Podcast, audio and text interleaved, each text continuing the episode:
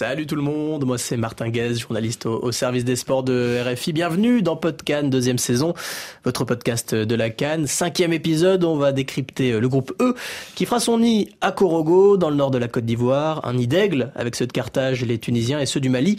Un nid orienté plein sud puisqu'on retrouvera aussi euh, l'Afrique du Sud et la Namibie. Un grand bas de soleil que je vous propose de prendre avec deux baigneurs qui n'ont pas peur de se jeter à l'eau. Nabil Djelit d'abord. Bonjour Nabil. Bonjour Martin, bonjour à tous. Et celui avec qui vous partez à la mer à, chaque vacances, on, donne les coulisses. Voilà, euh, Patrick Juillard, votre, votre grand compère. Bonjour Patrick. Bonjour Martin, bonjour à toutes et à tous. Alors je vous proposais euh, de commencer par une équipe qui est euh, comme à la maison ou, presque. Korogo, finalement, c'est qu'à 120 km du Mali. Et pour commencer, on va débuter avec quelqu'un tout à fait à son aise pour parler des aigles. Il en a été le chef d'escadron. Il nous a laissé un, petit message sur le répondeur de Podcan. Salut à tous, c'est Cédric Canté, ancien international malien, capitaine aussi les Aigles, hein, notamment lors de la Cannes 2012. Euh, Quand on parle du Mali, on parle souvent de, qualité de jeu, moins de titres. Donc j'espère que ça va changer. Aujourd'hui, on a un milieu de terrain euh, très fourni, avec euh, énormément de, joueurs majeurs capables d'être titulaires euh, dans pas mal d'équipes africaines. Et on a un capitaine, un Marie Traoré, qui, qui, joue la Ligue des Champions, Thomas Idara du côté de, de. Donc il y a pas mal d'expérience. On a nos deux attaquants, Elvidal Touré et Ibrahim Akone, qui se sont blessés en espérant retrouver le, le, premier. Mais il y a pas mal de jeunes joueurs qui toquent à la porte surtout sur le plan offensif, qui apporte de la fraîcheur, qui apporte du dynamisme. On a marqué beaucoup de buts lors de ces éliminatoires, donc euh, il va falloir euh, faire preuve de, de maturité, pouvoir euh, bien figurer dans cette canne, parce que c'est une canne qui est très très ouverte. La Tunisie, c'est une équipe avec pas mal d'expérience et c'est vrai qu'ils ont ils ont peut-être cette maturité tactique, ce vice, cette expérience qui nous manque. On est encore un peu trop joueurs. Ensuite, l'Afrique du Sud, hein, une petite équipe sous-estimée, avec beaucoup de joueurs qui jouent dans leur championnat. C'est un des meilleurs championnats du continent, qui peut rivaliser avec les championnats euh, du Maghreb ou le championnat égyptien. Donc euh, beaucoup de, cohésion. On va jouer à domicile parce que déjà en règle générale, il y a beaucoup de Maliens en Côte d'Ivoire. Alors là, on sait que entre les deux pays, euh,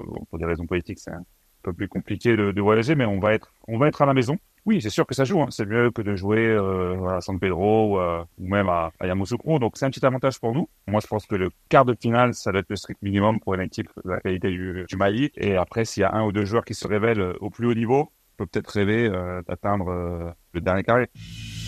Bon, il est comme à la maison, Cédric Canté. D'ailleurs, il est, il est, déjà en Côte d'Ivoire. Il nous appelle de, là-bas. Il est prêt pour cette Coupe d'Afrique des Nations. Patrick Chuard, il nous dit objectif demi pour le Mali, qu'est-ce que vous en pensez? Est-ce que c'est réalisable? On, rappelle un petit peu euh, comment placer le Mali euh, sur l'échiquier euh, africain. toujours placé, jamais vainqueur, on va dire. finaliste en 72.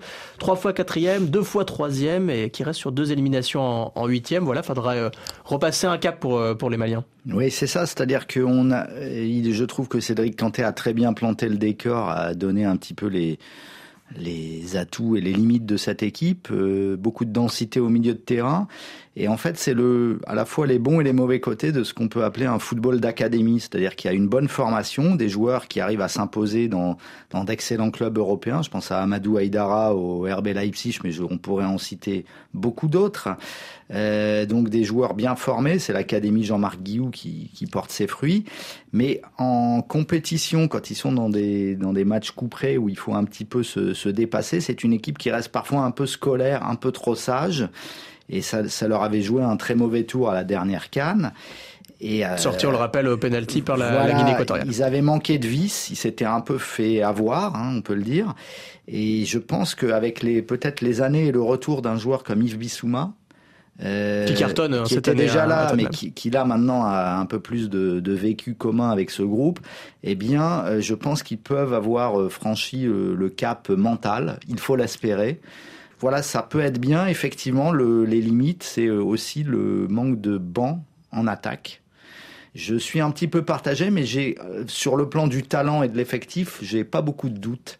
C'est davantage sur le plan de la, la manière d'aborder les matchs. Donc, est-ce que Eric Schell, qui est un sélectionneur plus jeune que ne l'était Magasuba, qui a sans doute plus d'affinité avec son groupe, oui, qui jouait encore il n'y a pas si longtemps. Les messages les passeront mieux avec lui, et puis c'est aussi un binational, donc il peut davantage peut-être parler à l'ensemble de, des membres de, du vestiaire. Je l'espère pour le Mali, je pense qu'ils ont s'ils règlent ces problèmes-là, ils ont une vraie belle carte à jouer. On a envie d'y croire pour le Mali euh, Nabil Djelit. On disait peut-être un, petit manque d'expérience, un petit manque de vis. Chez les jeunes, ça tourne toujours très très bien. Voilà, chez les euh, chez les seniors, ça fait euh, plusieurs fois de suite qui, qui s'arrêtent dès les huitièmes. Il y, a, il y a un petit déclic à, il y a un avoir. De verre, voilà, un, plafond à percer. Oui, il y a un plafond de verre à percer. C'est vrai que c'est une équipe sur le papier qui est toujours excitante. Ils font penser à la Belgique en Europe. Ils ont moult talent, mais ils arrivent jamais au bout et ils déçoivent très très souvent. Euh, L'arrivée de Shell, c'est plutôt une, une, bonne chose. On sent que c'est quelqu'un qui a un bon logiciel pour les faire travailler. Je l'ai rencontré récemment, on a discuté, il m'a parlé de sa manière de jouer, de voir les choses. C'était plutôt en 4-4 de losange avec euh, en numéro 10 Doumbia. Kamori Doumbia. Qui Traité à Brest, par Reims, ouais. Voilà, qui, qui l'aime beaucoup, qui voit derrière deux attaquants. Euh, et puis on parle de, de l'inefficacité offensive, mais peut-être avant le début de cette canne, il peut y avoir une arrivée providentielle. Elle n'est pas validée encore, elle est dans les tuyaux. Mais Moussa Dembélé, euh, qui joue du côté de l'Arabie Saoudite, bah, est en discussion avec la sélection euh, euh du Mali. Ancien joueur de Lyon, ancien joueur du Celtic. Ça changerait beaucoup de choses. Buteur qui est plutôt efficace, mais qui est aussi un joueur qui, dos au but, est extrêmement Qui a joué la Ligue des Champions, qui est allé en demi-finale du, Je pense que ça peut être. Cédric Kanté parlait de joueurs qui pourraient se révéler. S'ils si, venaient à venir, je pense que ça, ça, changerait beaucoup de choses pour cette sélection euh, du, euh, du, Mali. Et on disait un petit peu déplumé ces aigles en, en attaque, sans Ibrahim Koné et, et sans El Bilal Touré. Par contre, au milieu, c'est Byzance, le, le Mali, Bissouma, on, l'évoquait bien sûr. On, peut rajouter euh, Samasekou, Mohamed Kamara, Liu Dieng, Amadou euh, Haïdara, euh, Sheikh Doucouré, mais, mais pas Abdoulaye, hein, pas, pas, pas confondre. Puis, puis voilà, on, a compté Rick Shell qui peut compter sur presque 16 milieux sélectionnables. C'est incroyable cette densité malienne au, milieu de terrain. Ouais, c'est bien.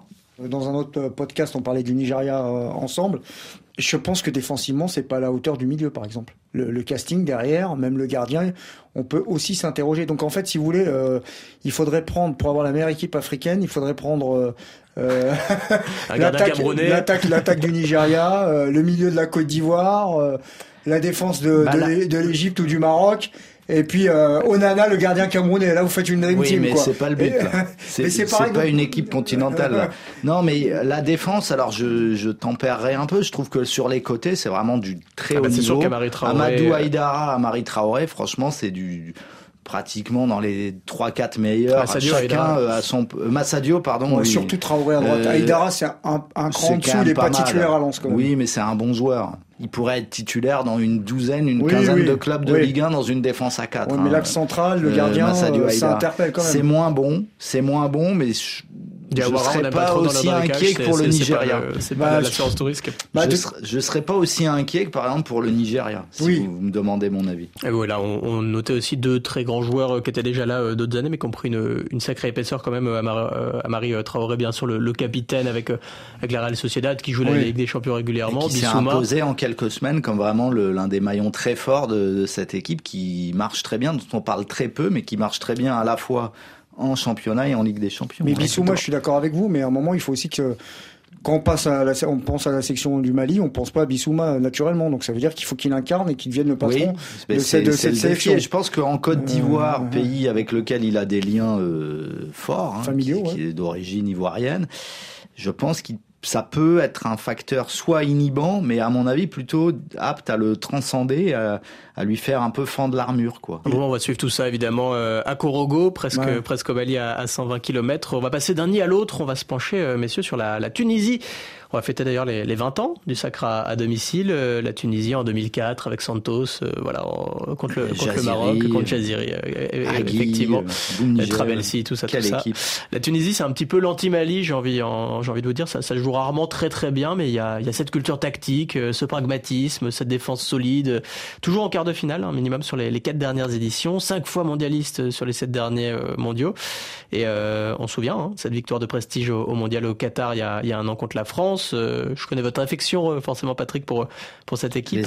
ils arrivent dans, dans, quel état, justement, ces, ces aigles de Carthage? Ben, Ils arrivent tout de même avec de la confiance, puisqu'ils ont pris six points sur six possibles lors des deux premières journées des éliminatoires, alors contre des adversaires modestes, Sao Tomé et, Principe, et euh, le, Malawi, au Malawi, euh, dans la dernière seconde. Voilà, dans les trois, trois, trois minutes de la fin, une équipe qui beaucoup de qualités, comme celle de savoir voyager en Afrique euh, subsaharienne, ce qui n'est pas donné à tout le monde au Maghreb. Euh, une équipe qui a aussi un noyau dur, qui a gagné beaucoup d'expérience en jouant la Coupe du Monde et en n'étant pas ridicule, même si c'est vrai qu'ils ont surtout joué euh, la défense, hein, ils ont surtout joué derrière, mais ils ont réussi à gagner un match contre une équipe de France un peu expérimentale, euh, sans queue ni tête, mais il fallait encore le gagner. Avec championne du monde en titre un à ce beau but de caserie, des joueurs qui Casery qui a s'exportent. pris sa retraite internationale. Oui, voilà. Caserie, c'est fini. Ca- Voilà, absolument. Des joueurs qui s'exportent de plus en plus, puisque outre l'Europe, il y a aussi l'appel des pays du Golfe. Donc ça, on verra si c'est un mal ou un bien. Et une équipe en mutation, parce que jusque il y a une petite dizaine d'années, la Tunisie était à au moins à moitié euh, une équipe composée de joueurs locaux. Et de plus en plus, vu qu'ils s'expatrient de plus en plus jeunes et vu que euh, ont fait un travail de recherche des joueurs binationaux sous la houlette de Slim Ben Hotman, euh, le directeur euh, manager de l'équipe, euh, cette équipe a un peu muté et c'est un peu devenu plus comme le Maroc ou l'Algérie.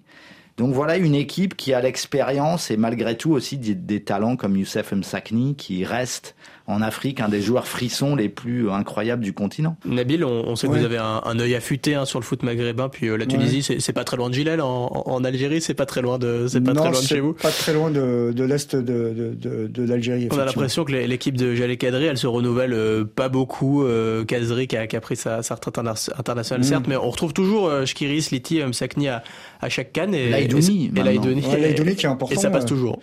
Bah, c'est une équipe en fait qu'on n'annonce jamais dans les grands favoris, qui est pas réellement un outsider vu son histoire, euh, vu euh, son nombre de participations en Coupe du Monde. C'est une équipe qui compte en Afrique. Petit par la superficie, grand par euh, ses résultats en règle générale. Pour faire des jouets, c'est des experts. C'est un peu comme euh, l'Égypte, ils ont un savoir-faire Et XXL. ils avaient fait comme ça pour sortir le Nigeria en 2021. Maintenant, quand il faut produire du jeu, c'est un peu plus compliqué. Il y a aussi de, des jeunes talents à fort potentiel comme Hannibal Mejri, qui appartient à Manchester United, qui est aujourd'hui dans l'effectif de Manchester United, qui sont des joueurs qui sont intéressants pour l'avenir de, de cette équipe tunisienne. Elle arrive quand même dans un contexte politique compliqué. Le président de la Fédération tunisienne de football euh, Est emprisonné. est emprisonné. Ça fragilise peut-être un petit peu le groupe. Il peut y avoir quelques remous. Mais voilà, la, la Tunisie, en fait, c'est toujours la, c'est toujours la même histoire. Euh, tu penses que ça va passer, mais ils finissent toujours par te la faire à l'envers. c'est ce que s'est dit le Nigeria la dernière fois, c'est ce que s'est dit euh, le Mali euh, à plusieurs reprises. Donc c'est un, c'est un cheat code pour euh, embêter n'importe quelle grosse équipe africaine. Maintenant, c'est une équipe potentiellement qui peut être demi-finaliste encore une fois de, de la Cannes. Les voir au bout, non, pour moi, parce que il manque cruellement quand même de talent euh, offensif. Il y a un moment, faut mettre des buts. En revanche, euh, si vous êtes euh, une grosse équipe africaine, vous êtes le Maroc, vous êtes, je sais pas, l'Égypte, la Côte d'Ivoire et que vous voulez jouer, bah, il va falloir prendre un oreiller, quoi, parce que ça, peut vite, ça peut vite tourner à la sieste avec eux. Ils, ils vous endorment et ils piquent quand il faut piquer. Le Mali le sait très bien. J'en ai déjà discuté avec Fousseni Diawara, qui était sélectionneur adjoint du, du Mali, qui les a eu en double confrontation pour le barrage Coupe du Monde. Ils, ils battent quand même le Mali en ayant zéro tir cadré, quoi, sur un CSC. contre Voilà, C'est- ouais. extraordinaire, quoi. Le réalisme Donc- poussé donc, à son euh, paroxysme. Donc voilà, la Tunisie, c'est une équipe qui, euh, bah, qui va être, qui va être compliquée à jouer et qui va se qualifier dans, dans cette poule euh, pour moi. Donc je les vois pas se faire sortir, ce même qui si a c'est un une petit poule peu- difficile. hein. Ce qui a un peu changé, c'est qu'à l'époque, on parlait de la Cannes 2004 quand la Tunisie est sacrée championne d'Afrique. À l'époque, le, 16 équipes à l'époque. Vraiment, la force de la Tunisie, c'était notamment la défense centrale Hagi euh, Radijaidi.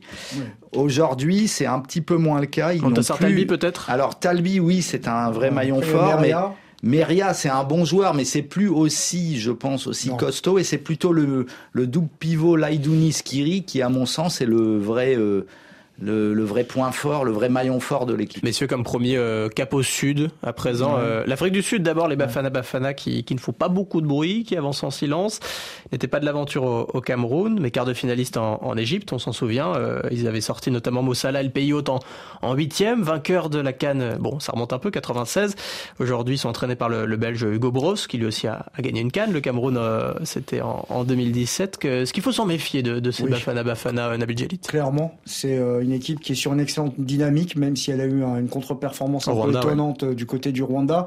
Je rappelle que c'est l'équipe qui a fait tomber le Maroc après la première équipe qui a fait tomber le Maroc après la Coupe du Monde. Ça peut pas être, un- ça peut Un pas hasard. être anodin. On les a vus également faire match nul contre la Côte d'Ivoire. Ouais, puis ils euh, ont bien embêté. hein. Ouais, en, en amical, c'est une équipe qui est joueuse, qui a une ossature locale avec des joueurs du Mamelody Sundowns euh, notamment. Et il y a aussi euh, voilà cette tête d'affiche euh, avec Persitao, qui est la star du Ali du Caire, mais qui est aussi le joueur le plus impactant. C'est une fausse bonne affaire pour la Tunisie et le Mali, la présence de l'Afrique du Sud dans, dans, cette poule. Le poil à gratter sud-africain, on parlait de l'éternel Persitao qui est toujours là. Beaucoup de joueurs des Sundowns, hein, récents vainqueurs de, la Ligue africaine. Ça travaille bien, en tout cas, les Sundowns avec Roulani Mokwena, qui a peut-être une bonne tête de sélectionneur un jour du, de l'Afrique du Sud. Ouais, tout à fait. Et, ça sort d'autres joueurs aussi. Hein on peut penser à Aubrey Modiba, il avait mis un super but en, finale de, cette Ligue africaine avec euh, les mêmes mélodies, euh, latéral titulaire en, équipe nationale. il y a, quelques, quelques talents à ressortir de cette équipe. Oui, oui, vous les, vous les avez cités. Il y a aussi un gardien, Ronwen Williams, qui est aussi le gardien de cette équipe, qui est plutôt un bon gardien africain. Beaucoup d'équipes peuvent pas se targuer d'avoir un gardien fiable, donc euh, c'est cohérent. Hugo Bros, il veut, il est là depuis maintenant plus de deux ans. Hein. Euh, il avait raté très peu la qualification pour la Coupe du Monde hein, contre le Ghana en poule, mais euh, je trouve qu'il il applique un peu les mêmes recettes qu'au Cameroun. Il est reparti de la base en parfois en écartant certains joueurs stars et en repartant d'un groupe cohérent où c'est plutôt basé sur le collectif que sur les individualités. Euh, même si Persitao reste, euh, Nabil l'a dit à juste titre, un joueur frisson, un joueur capable de gagner un match à lui tout seul. Voilà, je pense qu'ils vont manquer un petit peu peut-être d'impact offensif parce que Persitao, oui, c'est un détonateur, mais il manque peut-être un vrai buteur. Lyle Foster bah, il a des problèmes, est un bon euh, joueur. Il a des problèmes de, apparemment de dépression, donc pas certain qu'il soit ouais, la il, il, est, ça se passe pas forcément très bien depuis qu'il est en première ligue, donc tout ça, il y a quelques zones d'incertitude, disons, sur cette équipe mais je pense qu'elle a les capacités largement de, de sortir de, elle est joueuse, en tout cas, elle est, agréable, elle est, agréable, à regarder. Je pense que c'est une équipe qui va être compliquée euh, à gérer pour la Tunisie et le Mali, notamment. Et on va rester dans le sud euh, du continent africain. On va aller voir un voisin. On va aller voir euh, la Namibie. Ah Est-ce que vous connaissez le surnom des, Namibiens, messieurs Les Brave Warriors. Exactement. Voilà. Moi, je le découvrais, les, les braves guerriers de, ah de la Namibie. c'est seulement la quatrième participation à une canne hein, pour eux après 98, 2008, 2019. Le bilan, euh, il est simple, hein, c'est deux matchs nuls, sept défaites, pas une seule victoire. Et puis, euh, bon, on va tout miser peut-être sur une star du côté de, de, de la Namibie, euh, Peter Chalolilé. Encore les Sundowns. Voilà, encore les Sundowns, l'attaquant des, des Mamelody. Et, et derrière, voilà, qu'est-ce qu'on peut dire de, de, cette équipe de, de Colin bah, elle porte bien, Je pense qu'elle porte bien son surnom, c'est-à-dire c'est une équipe rugueuse, qui est un bloc solidaire, qui encaisse pas beaucoup de buts, qui essaye de, de concéder le moins d'espace possible. C'est vraiment euh, un peu une glu pour l'adversaire, cette équipe. Mais il y a effectivement de du talent quand même avec Chaloulier qui est capable de mettre des buts, euh, incroyable, d'inventer des buts. on espère qu'il sera en forme puisqu'il a été un peu blessé avec les Il était un peu patraque euh, lors de l'African Football League là, donc euh, on va espérer pour eux qu'ils soient remis et en pleine forme. Eux, ils sont là pour apprendre. Hein, on dit souvent ça des petites équipes. Peut-être, comme c'est un derby pour eux et qu'ils ont toujours à cœur de briller contre les Sud-Africains.